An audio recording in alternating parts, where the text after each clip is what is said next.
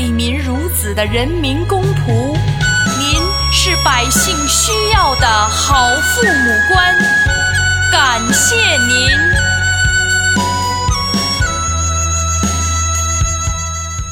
好，欢迎大家回到屠龙轩，我是柱子，我是老关，我是袋鼠。啊，本来答应好大家的这个呃春节联试，一下变成了 出了正月才开箱啊，都快到清明了。停更停的时间有点长，是吧？对，这次停更停的时间有点长，但是呢，因为明天是三八妇女节，所以我们这个准备就是为三八妇女节献礼的。呃，祝愿咱们节目的听友里边这些大姑娘、小媳妇们节日快乐，节日快乐，女神节快乐啊！还有两件闲事啊，先说第一件啊，呃，第一件是我们微博前些日子接了一个私信，看完那个私信之后啊，我把截图发给老关和袋鼠了。其实私信的内容挺简单的，就是有一位小哥们儿，就是我们的听友，他给我们发了一个他考研的结果，人家考的是上海大学的制片管理专业，成绩挺好的，人家也非常客气的谢谢我们，然后觉得我们的节目呢对他的专业课小有裨益。这哥们儿也也跟我们说了，他是从理科转了商科，然后再转广告，再转影视，就是一路走来非常不容易啊。我们这节目呢，就说不上帮忙，也不敢说帮忙啊，起码只要。没给大家的学业添乱就不错了。反正无论您以后是要考本科还是考研的话，就我们节目其实您只能做一个参考，呃，一切都是以这个专业课辅导老师的课程为准，咱们这就是个消遣，千万别拿我们这个说的话当专业依据啊。我觉得第一年的说的还行，后边都不行。对，我也我也刚想说，我其实最开始做的时候就是挺严肃的，我觉得也拿到考场上也没啥问题，但后来越来越跑偏了。对，也不是不行了，就是插科打诨的 相对来说比较多一点了。反正就是希望这位哥们儿还或者姐们儿吧，最后能有个好成绩。我原来学生每次有考上学的，我都会送最后一句祝福，我说恭喜走上了一条不归路。嗯，然后第三件事就是咱们这个呃微信群的事儿，然后有好多那个评论问这个微信怎么加，呃，我再说一遍啊。呃，咱们这微信群就是您在微信里搜“屠龙轩”的全拼，然后我的秘书就会加您。然后还有一个事儿就是，如果您不想这个在微信群里聊天儿，然后呢也不想看那么多信息，那您就关注一下我的微博。我们如果有什么节目的播出啊，也会在微博上发布，好吧？那咱们就现在就进入正题，胆战心惊的讲一讲这个乌克兰战，不是不是乌克兰战局啊，是那个乌剧。嗯，这个乌剧现在讲起来非常敏感啊。其实这是我人生当中看的第一部乌剧，也是唯一一部。我觉得我看的够偏的，西班牙的、土耳其的、瑞典、挪威、丹麦，我好像都看过。德国的乌克兰剧，这真是第一部。但是乌克兰的元素，其实在很多的电影当中都出现过啊。就是尤其咱们这些资深影迷们，大家都知道啊，比如《战将波将金号》，对吧？呃，里边最出名的视听片段就是敖德萨阶梯，对吧？现在敖德萨那边现在也叮铃咣啷的。嗯，另外就是欧美的影视当中特别喜欢用的这个切尔诺贝利的元素，也在这个乌克兰的境内。而且我自己特别喜欢一个电影叫《公民 X》，拍那个罗斯托夫屠夫齐卡提罗的故事的。这孙子就是在二十多年当中一共杀了五十多个人，这是保守估计啊。他就出生在乌克兰，当然了，他是在罗斯托夫州作案的。反正聊这个剧呢，是容易那个翻车的风险的。为了避免我们这个被加了，我先念一下今天下午王毅外长是怎么定性这个俄乌冲突的啊。王毅外长说，乌克兰局势是国际社会当前最关心的问题。其实我们这些升斗小民也非常关心啊。中方已经多次阐明了我们的立场，我们始终本着客观公正的态度，根据事实本身的是非曲直，独立自主地做出判断，表明主张。应该看到冰冻三尺，非一日之寒。乌克兰局势发展到今天，原因错综复杂，解决复杂问题需要的是冷静和理性，而不是火上浇油、激化矛盾。中方认为，要化解当前危机，必须坚持四个原则。好，那个咱们就不多说了，这是为了保命。然后提前我们把这个态度先亮明了，我们是跟上面都站在一起。不是不聊政治吗？咱不就聊戏吗？啊，就是不聊政治，就是先把调子定住了。我们要本着客观公正的态度，根据事情本身的是非曲直，独立自主的做出判断，表明主张。其实这个事儿是我在这次俄乌冲突升级之后才开始琢磨的。就是我很早就知道这个戏了，我也知道泽连斯基这个人，国际新闻出来的。但是这次因为俄乌冲突之后，我就才开始在琢磨一件事，就是这到底是一个什么样的牛逼神剧，才能帮助一个演员在竞选期间就能当上总统？就因一个戏就能当上总统？所以我们这次呢就想聊聊。能够帮助这个泽连斯基走向神坛的这个戏，这个戏的本身啊，而且咱们的范围就是在这个第一季的范围之内，因为如果没有第一季的成功，也就没有后边那些事儿了。你是啥时候看这戏的？我真正看是吗？就这两天是吧？十几天前吧。我一开始这个是不是因为打仗了，所以说这个戏突然之间就火了，在网上？我看我朋友圈里好几个人在看这个戏。对，豆瓣热搜一下就推到第二名了。因为我记得前两年好像《锵锵》里边就说这个事儿了，就是那泽连斯基一九年当选的时候，是《锵锵》还是哪个栏目啊？我忘了。《锵锵》是不是一九年已经没了？那那就别的电台听到的。你就是因为这个年纪大了，就容易时间感就错乱了。呃，我先给大家简介一下这个戏吧。然后，《人民公仆》是乌克兰著名喜剧演员弗拉基米尔·泽连斯基主演的政治讽刺喜剧。该剧一共出品了三季，五十一集，讲述了一名普通的历史老师因抨击当局的视频走红网络，意外成为乌克兰总统的故事。该剧第一季于二零一五年开播，第三季于二零一九年三月二十七日播出。第三季以主角和寡头恶势力的斗智获胜后全剧终。二零一九年四月二十一日，呃，一个月之后吧，相当于。该剧主演弗拉基米尔·泽连斯基当选第六任乌克兰总统。我觉得第四季比较好看的。你这个咱们不聊政治，然后你不要家乡带望了，你注意自己的态度啊，端正啊！《人民公仆》在播出之后啊，自二零一五年以来，成为乌克兰最受欢迎的电视节目。第一季播出备受好评，据说在乌克兰平均收视率达到了百分之十，十八至五十四岁的人群收视率。高达百分之二十六。其实现在说这个收视率，大家有点没概念了，因为咱们现在电视的开机率都很低了，所以大家可能在咱们当下说，呃，当年的收视率可能有点不太理解什么意思。我可以给大家举个例子啊，就倒推十几年，像刘老根落地在东北，刘老根的收视率，我记得那会儿大家都在传说应该是百分之二十多，就相当于每五个东北人就有一个人在家里守着电视。在看刘老看刘老根，其中包括我，这还不包括那些一直在坚守在工作岗位上的人，就都在家捧着电视看，基本上就是人人都在看的意思了。我记得咱在工作室的时候，我看《乡村爱情》的时候，你也跟我跟着看的津津有味的。我其实觉得《马大帅》是最好的，就你们俩也是最近刚看了这个戏嘛，咱们简单的说一下这个《人民公仆》。我看袋鼠的评价好像很低啊。是因为这戏，如果你要不说让我去看，我看一集我可能就弃了，或者两三集吧，我可能就弃了，因为我不知道什么样的人会去看这个戏。现在已经是二零二二年了，这戏是哪年开始的？二零一五年吧。其实那会儿乌克兰人民都在看什么戏呢？怎么能接受这样的戏？还是带有同理心或者带路的角色去看这个戏的？我就觉得扁平化，然后是个样板戏。那。样板戏为什么还有这么多人去看？而且在我看来，就是很平庸嘛。你说他拍的不好吗？也没有差到那份儿上。但是反正比中国的一般电视剧水平相当，就理解不了他的百分之十的收视率怎么出来的。还是因为大家都活在水深火热当中，需要有点希望啊。你这个就是不了解民情了。你看他当时，我刚才念了一个数字啊，这个戏在十八到五十四岁的人群当中的收视率是百分之二十六。我不相信啊。境外的那个新闻嘛，啊行，这真真假我不相信，搂搂着点说啊，搂着。但是人家当上总统了，你就不得不相信。当上总统了，你就肯定不会相信这个事儿了。他又没当上总统，那可能还能相信一点。我给袋鼠再念几个数字啊，就是这哥们儿干了几件事儿啊。第二集是一七年的，泽连斯基在一七年的时候就让自己的律师以这个电视剧的名字，就是我们现在写的，它叫《瓦夏的故事》。这个瓦夏其实就是那个瓦西里的昵称嘛。在俄语里边，我们因为是不敢写这几个字嘛，所以 就就写了瓦夏的故事。但其实他是以人民公仆的这个名字注册了一个政党，就是人民公仆党。嗯，二零一七年这哥们就干这事儿，然后他当时二零一九年的时候，他当选的得票率是多少呢？是百分之七十三点二二。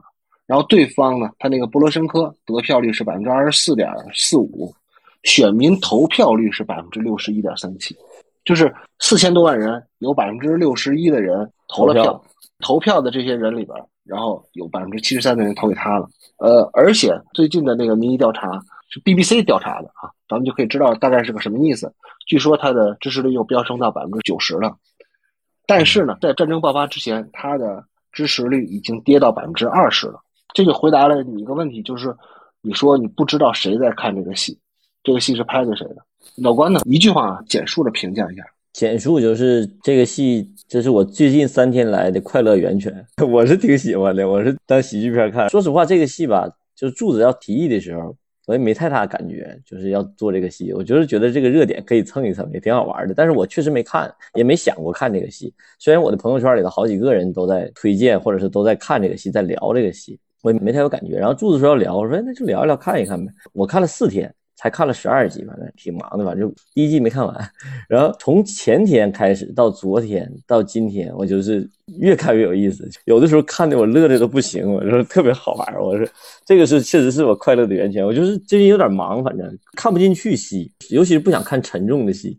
但是我看完这以后，就感觉有的时候白天干活的时候，晚上我在想，哎，今天晚上回去再看两集，确实挺好玩的。这是我对这个戏的最直观的感觉和评价。所以说，我没有像袋鼠从那个艺术或者是从这个技术角度分析这个戏，我是从我个人感受来讲，我觉得我挺吃这一套的。因为我看不下去嘛，然后我又看一下柱子之前发的一个资源，英剧是首相，首相大人那个戏，那是对我的胃口的。因为这是在我概念中的那个政治喜剧，所以有可能你就是不在这个人群当中嘛，这也很正常。其实我是觉得这个戏啊，我没想到啊，这是一部流着美剧血液的乌剧。怎么说呢？这是一个 A 货，对，差不多。但是呢，他也不是做的都不好，就高仿不代表不好。他本土化做的确实挺好，这个戏。而且作为戏来说呢，呃，有缺点，就是太过松散了。他这个戏确实是没有揪着一个事儿写，呃，而且呢，就像戴总说的，他说的是首相或者是是大臣那样的戏呢，就对于这种政治喜剧来说呢，就有点太流于表面了，对吧？我们可以把这个戏当成一个针对于学龄前儿童的动画片来看，知道问题和解决问题的方法基本上都约等于美国动画大片像《汪汪队》这种水平，就是他为了照顾更多的人群嘛。就更普遍的人群，所以他不会写的那么拐弯抹角的，就都是直给的。嗯，我是没有带着任何色彩去看的时候，就是还反倒挺轻松的，挺好玩。你是当第四季看的，所以你就觉得很轻松。那些老百姓就是把这个事儿当什么社会新闻看，所以才会看得下去吧？否则的话，在现在影视资源这么丰富的情况下，怎么会看这么一个戏？他们能看得津津有味呢？你以为都像中国似的，有线电视费这么便宜？不是，这你太不了解某些人群了。你说，我给你举个例子吧，就是我们东北人对赵本山的崇拜，就是这种感觉。对，我也想举这个例子。他就是大拿，就是啥都行，过了山海关就找赵本山，绝对的，就是这么一个。具体我不往下说，但是就这个感觉，就这意思。我所以，我特别理解袋鼠这个疑惑。就是 N 多年前，我有一次，我记得在那个影视之家里呢，见过赵本山老师那种山呼海啸的场景。我靠，一个人走在前面，后边恨不得得有四五十号围着他。我大概能理解那种感觉。但这是个年轻人，这个年轻人已经是制片人了，他已经摸爬滚打好多年了。嗯，而且这个九十五区本身就是他自己的公司，他就是这个系的老板。我想说一个什么事儿呢？就是说，其实咱们也看过别的，呃，其他的政治喜剧，尤其是这种二十多分钟一集的这种，就类似于情景喜剧这种。我想问一下，就是你们俩感觉这个戏跟别的政治喜剧，比如说什么指定幸存者呀，像副总统啊。就这些戏之间比较起来有什么差异，或者是有什么特点没有？我是觉得这个戏啊，它就特别拧巴，就一直在想不上呗，对吧？不不不不，分析原理嘛，拧巴在哪儿嘛？它是个喜剧，对吧？政治喜剧，那喜剧的主人公是应该什么样的一个人？我们去塑造他呢？大家为什么爱看喜剧？是因为主人公足以低到让你踩在脚底下，能够让你获得释放、获得快感。他可以有人性的闪光，可以不完美，也可以被嘲弄。但是这个戏里的瓦夏，他不是这样的，他是一个完美的，是一个样本，是个扁平化的人物，有点像政府报告中的那种典型人物。所以我就觉得这个戏非常拧巴。我为什么说跟中国就原来的有一些电视剧典型人物的电视剧有点像？我又得说一个古早的一个电视剧。你们说到赵本山，赵本山，我九二年的时候他有一个电视剧叫《一村之长》，演的那个村长好像叫郝村长还是什么来着？郝运来你看我对东北喜剧有多么了解。那是我小时候看的八集的一个电视剧，赵本山演的那个村长，那算是一个官场喜剧。因为到村长这个级别，这样是可以的，但到哪怕镇长、县长就不可以被嘲弄、被玩弄，对吧？对我，我觉得你要你你要危险了啊！你你你搂着点啊，我开始说美剧，注意安全。对。然后那我刚才说到英国那个是首相那个剧，那就可以的。或者去年那个太空部队，那也算是个政治喜剧吧。或者或者斯大林之死，嗯，对吧？电影那是可以的。但是在乌克兰这个片子里边呢，他那个总统就是我刚才说的拧巴，他就是成就不了这么一个喜剧，所以我就觉得这个喜剧非常拧巴。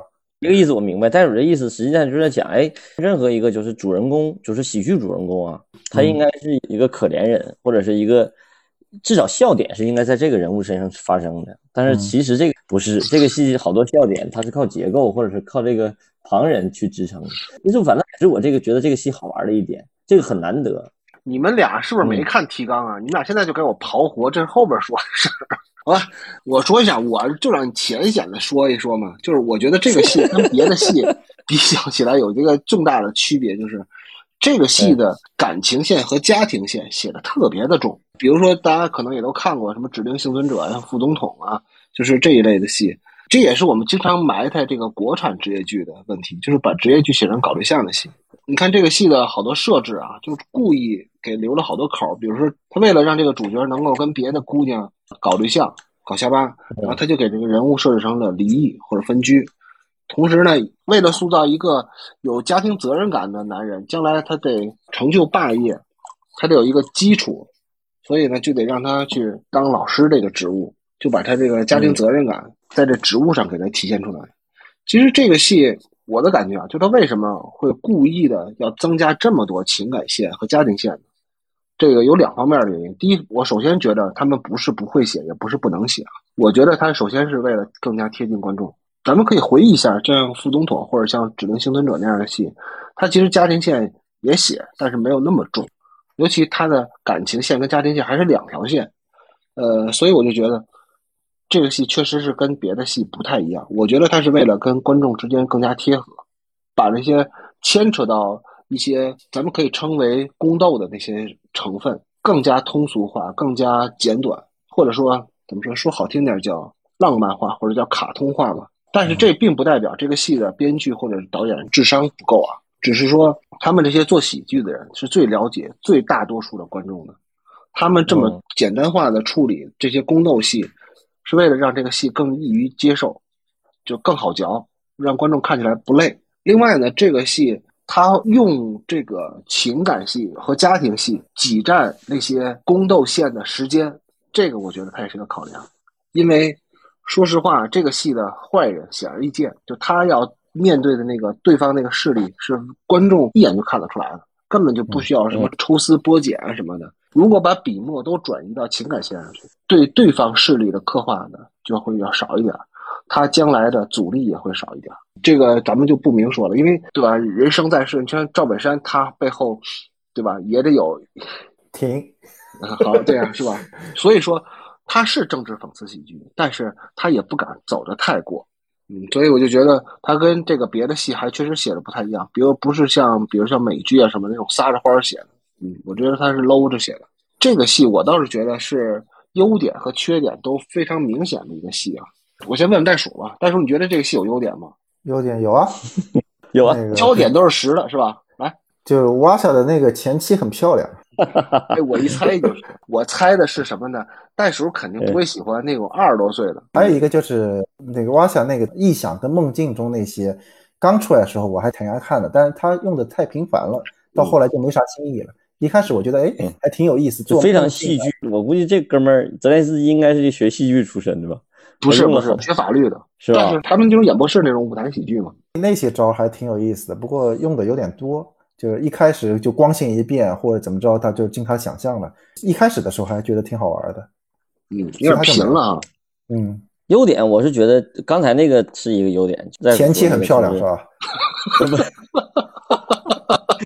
你们怎么那么油腻呢？就是刚才那个就心理描写那段戏，其实我是觉得不是用的多，而是我觉得用的少了。其实电视剧是可以不断重复用这种方法的。其实如果要是一个非常严谨的美剧的话，这种方式应该一直用下去，这就形成这个戏的独特风格，反倒是特别好。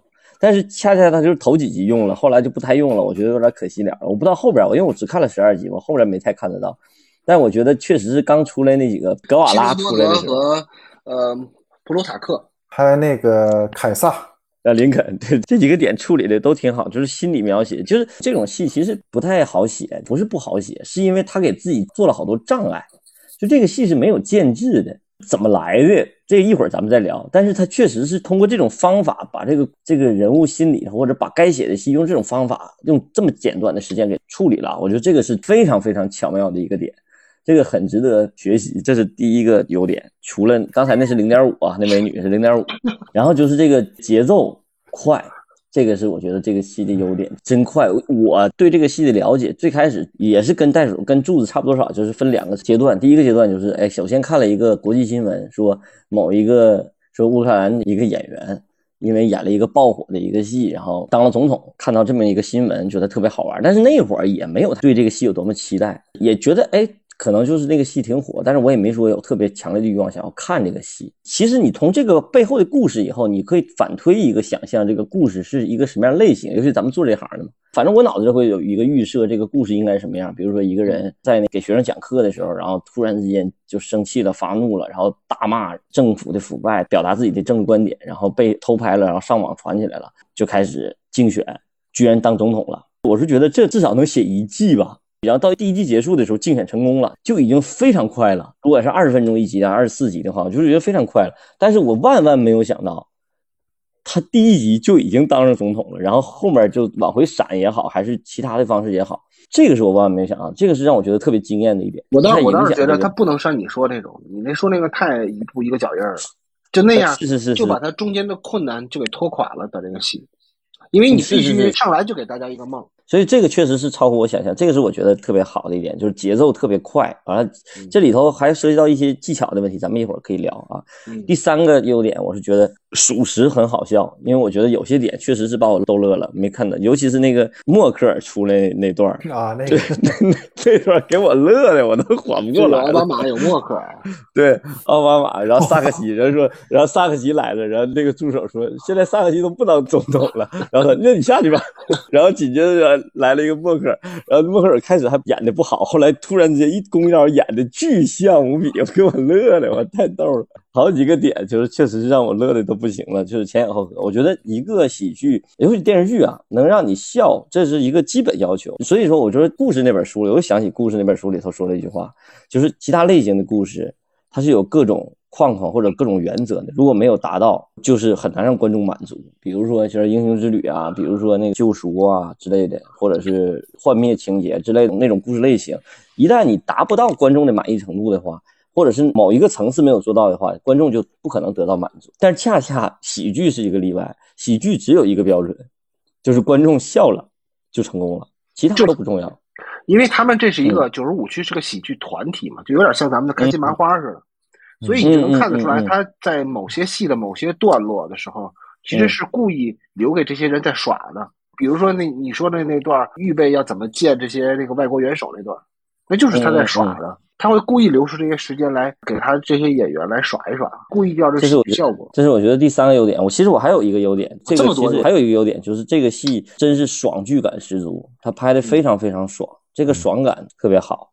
但是恰恰是这个爽感，可能也是他这个戏的我认为的比较重大的一个缺陷。一会儿咱们聊缺点的时候再聊这个。我简短点说吧，这个戏优点特别明显，就是第一点就是浅显易懂，百分之七十二的人都能接受这个戏有多浅显易懂，就非常刘老根儿。另外，这个戏的主角身份，我觉得设置的特别好。咱们想啊，这样的戏一般是像，比如说像《哈利波特》，对吧？人家爹妈就是魔法师。咱们说过的《黑客帝国》，尼奥本身就是码农，对吧？他当救世主也是带有职业属性的，他去修电脑的。嗯，咱们再看咱们这个瓦夏的故事，这个男主角呢，历史老师，开场的时候人家看的书就是普鲁塔克的这本书，在睡觉的时候脸上挡着一本巨大的书。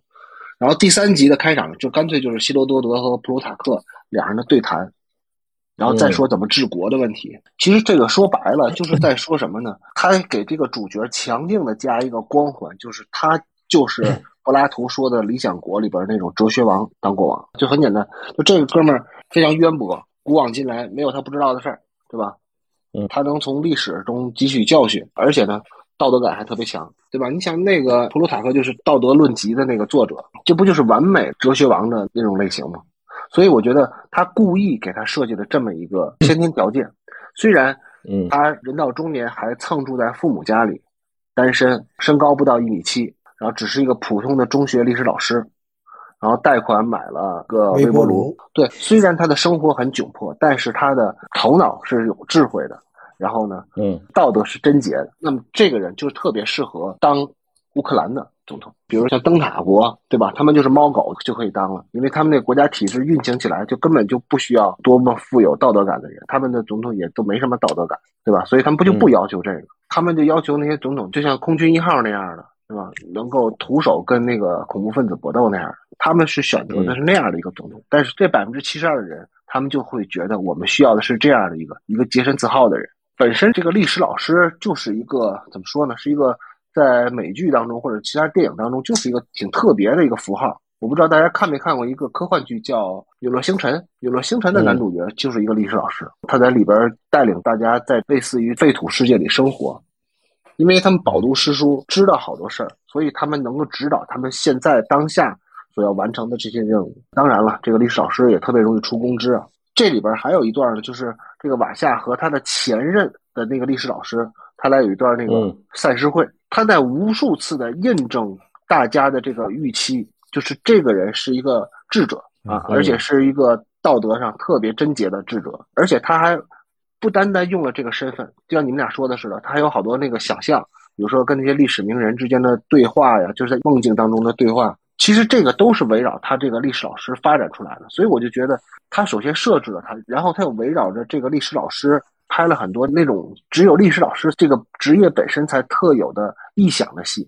我觉得他把这个点就做的特别好，就做足了的。但是怎么说呢？他毕竟是个喜剧嘛，所以他拍的还是有点那个偷工减料，有点傻。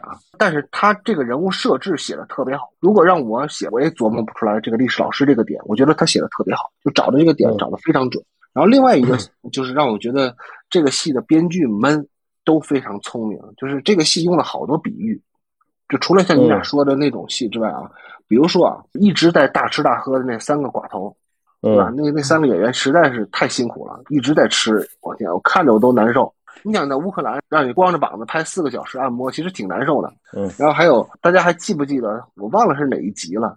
各位部长出场的时候是有有几个人的车队先出场的，我觉得那个比喻做的特别准。但是我觉得他设计的最有智慧的一个点，就是这个瓦夏在准备就职讲演的时候，那个指导他的人给他嘴里塞了两个核桃。哎，我觉得这个往嘴里塞核桃这个想法，不能说是聪明了，就是非常有智慧。大家都可以理解他在比喻什么。然后包括瓦夏最后把这个核桃给吐出来了，他到真正讲演的时候，跟他准备的时候是两码事儿。特别棒，我觉得真是特别棒。这个设计真是让这个看似非常平庸的戏有了很多很高级的东西。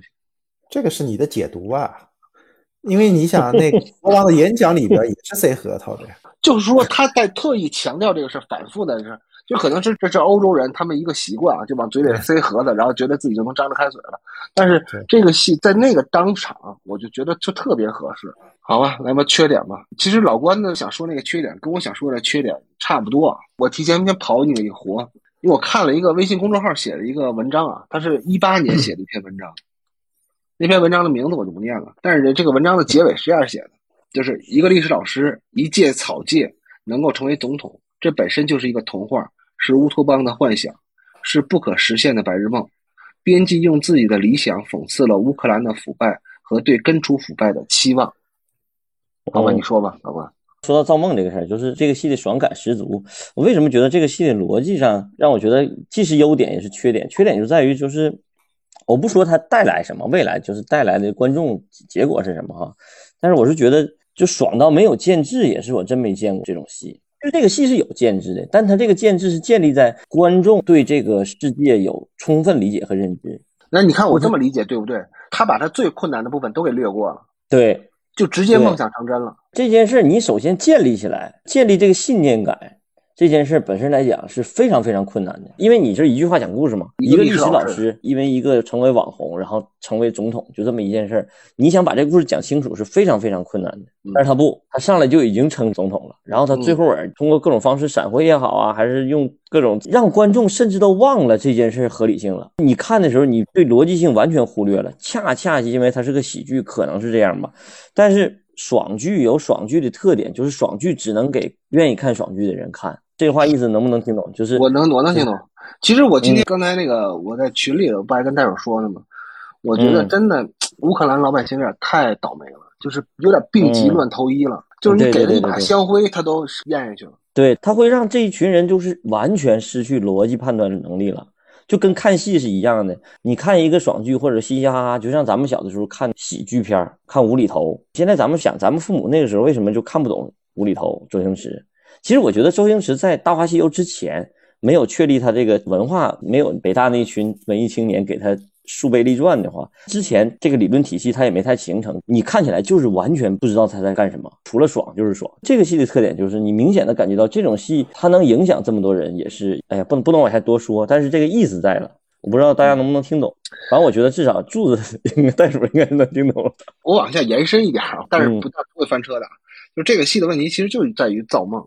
我说这个造梦在哪儿呢？就是他太讨好观众了，他提出的问题和解决问题的方式都太随便了。这就像什么？就像你骗小孩一样。就早上起来着急去幼儿园，你说赶紧穿袜子，你爸爸下礼拜带你去马尔代夫。下礼拜这孩子真想起来上礼拜你说去马尔代夫的事儿的时候，你怎么回答他？你回答不了他，就只能耍赖。就你只能变回百分之二十的支持率，就百分之七十和百分之二十之间的关系。所以这个戏的问题在于，就是它太通俗易懂了，它太简单了。它为了讨好观众，就把它做的太简单了。就这些人不是没有智慧，这些人完全太聪明了。对他们太聪明了，就是因为他们太聪明了，给自己刨了个大坑，自己也陷进去了。也不算大坑吧，选谁都一样。哎，对 我看了这个，就让我想到了我最开始刚做编剧那几年的那种想法。特别打脸，特别幼稚，你知道吧？就是怎么想的？那会儿你记得不？开工作室那会儿，写那种商战戏也好，还是写那种什么政治斗争戏，就感觉我们写的自己都感觉自己写的可好了。其实也写的也不错哈。写完了以后，喝酒的时候就在聊，我们要自己创业。因为我们能写出一个商战戏，或者能写出一个政治斗争戏，我觉得我们就什么都能干。就是一个编剧在创造一个世界的时候，你会有那种特别兴奋的感觉。我觉得我能创造一个世界，那么我。在这个世界里头，就是全知的。那我到真正的世界，我也啥都能干。嗯，就是乔治·马丁，他能当七大国之王，他应该做铁宝座，因为这都是他脑子里的东西。这件事居然就实现，但你说真正的作者、作家，或者有几个人在生活中，其实都是手无缚鸡之力，生活中啥也干不了，连社交都有障碍的人。这件事就特别有意思。我看完这戏，最大的感受就是，我突然想到我自己当年那个感觉。但是这个事儿如果真的实现了，就是有点让你感觉不胜唏嘘的感觉。啊，对对对对对，居然还真的实现了！这个到底是最后是一个喜剧还是悲剧，这说不清了。另外，这个戏其实我觉得啊，就是你刚才说的说的爽点这个问题，这个戏就特别像爽文的戏啊，就是天降神力的戏嘛。以我很粗浅的看法来说，我觉得像《黑客帝国》跟《瓦夏的故事》在剧作上是没有什么本质区别的。我觉得这种爽文的套路，就是还能套在别的上面吗？是不是这种政治喜剧就是都是这个路子，就摆一个小白丁。对吧？一下就给搁到一个位高权重的位置上去了，然后大家在看他，在挣扎，在出丑，然后再用他的善良去感化别人，就大概都是这个套路。英雄之旅嘛，所有的戏都是这样。现在在说缺点，对吧？之前说优点的时候，我觉得他还有一个优点，就是他的主角选的很对，前期选的很对。不是，再往回收收啊，就是那个泽连斯基这个演员来演这个戏非常合适。你想，其实有点像憨豆，其实就是矮版的沈腾嘛。包括那个人设完全没有问题，背景完全没有问题。但我觉得这个缺点就是他这个故事的人设加演员加所有的一切，它组合起来怎么能是个喜剧呢？这就是他的一个问题了。咱们直接跳过什么那个类型延伸吧，咱就直接说最后这个喜剧是个什么东西吧。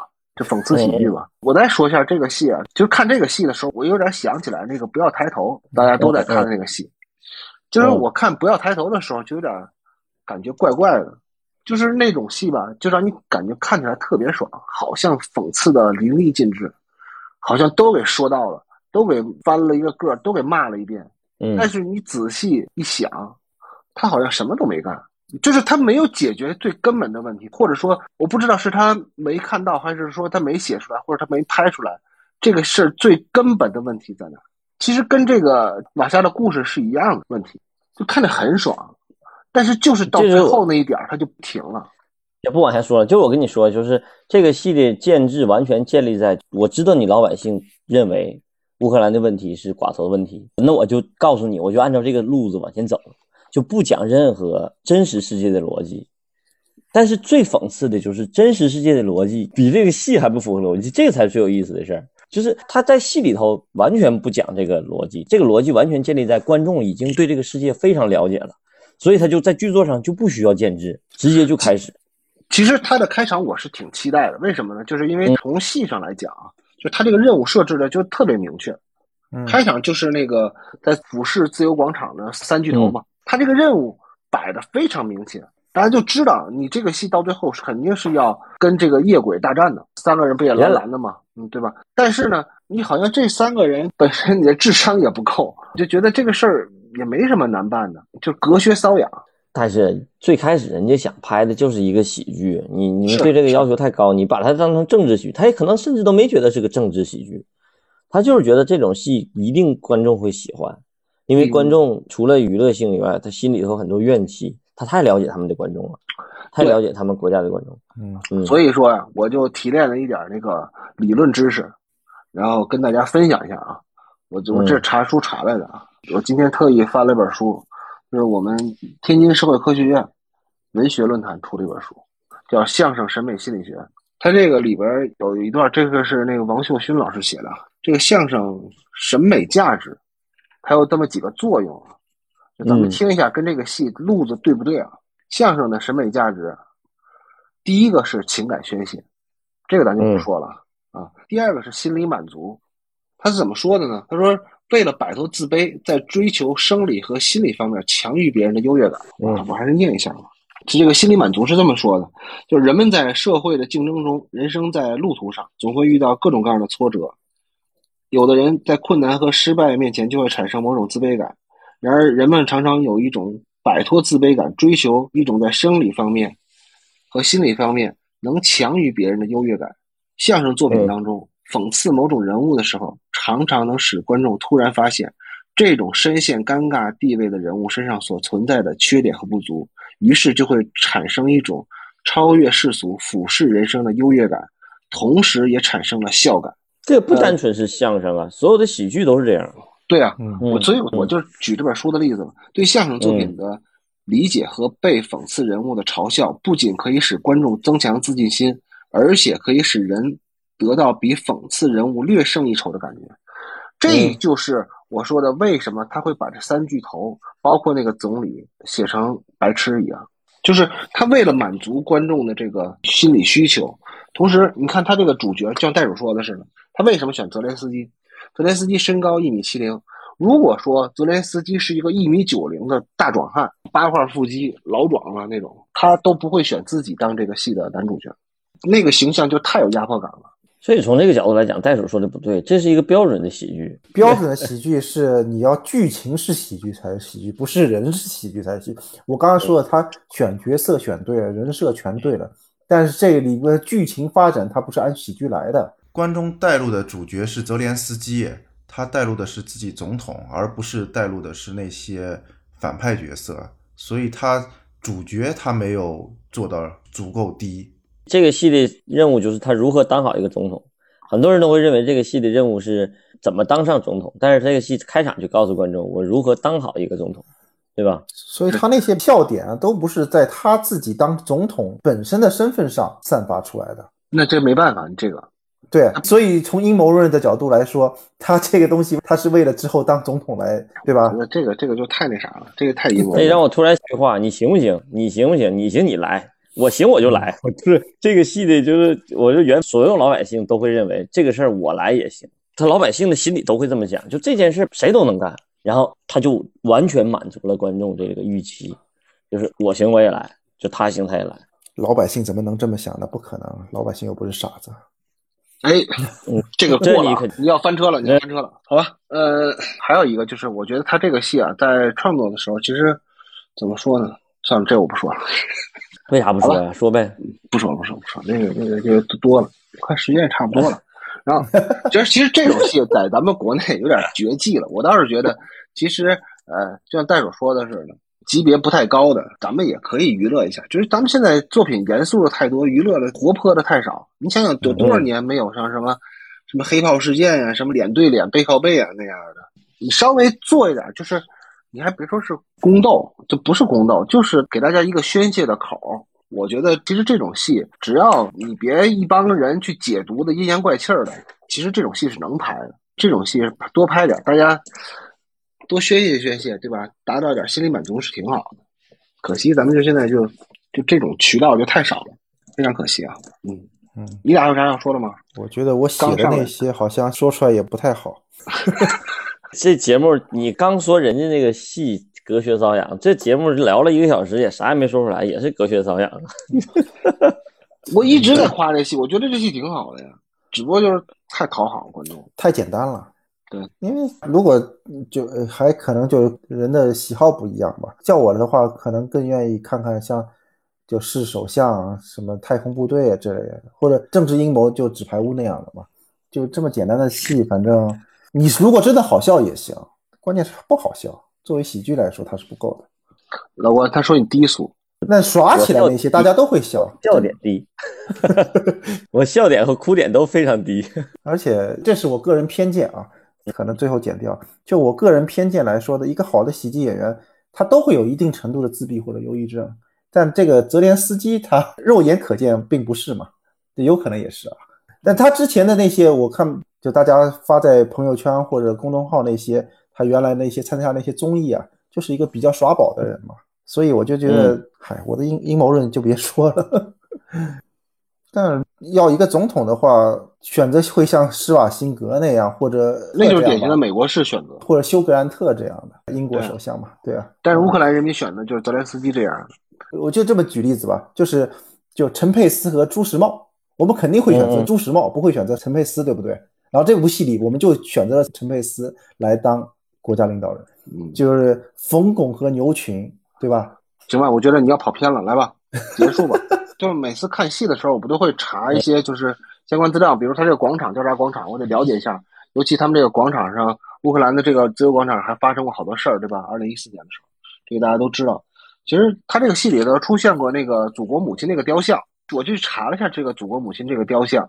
我查完了之后，我就有一种就特别奇怪的感觉，我可以跟大家分享一下我的感觉啊，就特别符合当下的一个时政，就特别像是一个比喻。就是这个戏里会拍到一个雕像，叫什么呢？这个雕像就是乌克兰的祖国母亲雕像，它位于基辅。这个雕像高是六十二米，重达五百六十多吨。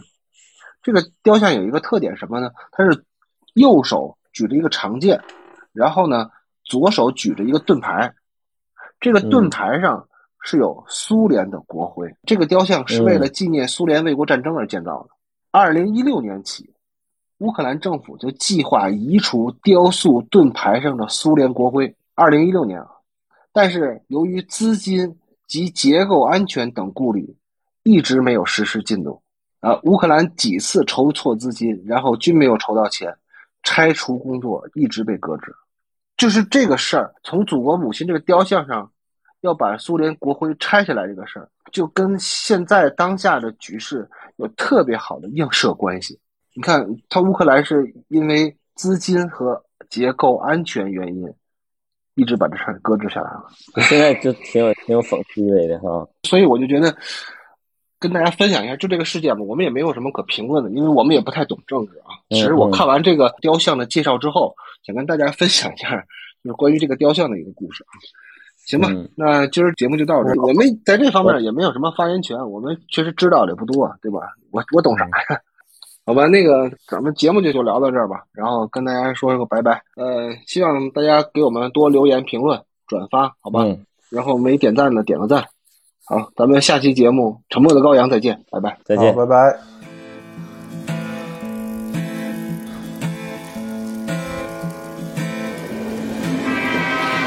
Я люблю свою страну, люблю свою жену, люблю свою собаку. Я всего на свете член, почти что супермен, но редко лезу в драку. Знает весь двор мой приговор, слуга.